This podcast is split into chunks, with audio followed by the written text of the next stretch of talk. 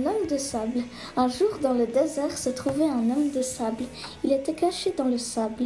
Un jour, un monsieur est passé et l'homme de sable est sorti du sable et l'a emmené dans sa grotte de sable. L'homme de sable est devenu l'ami du monsieur. Il lui amenait de l'eau et de la nourriture. Mais d'un coup, il arracha sa peau et tua le monsieur. L'homme de sable était méchant.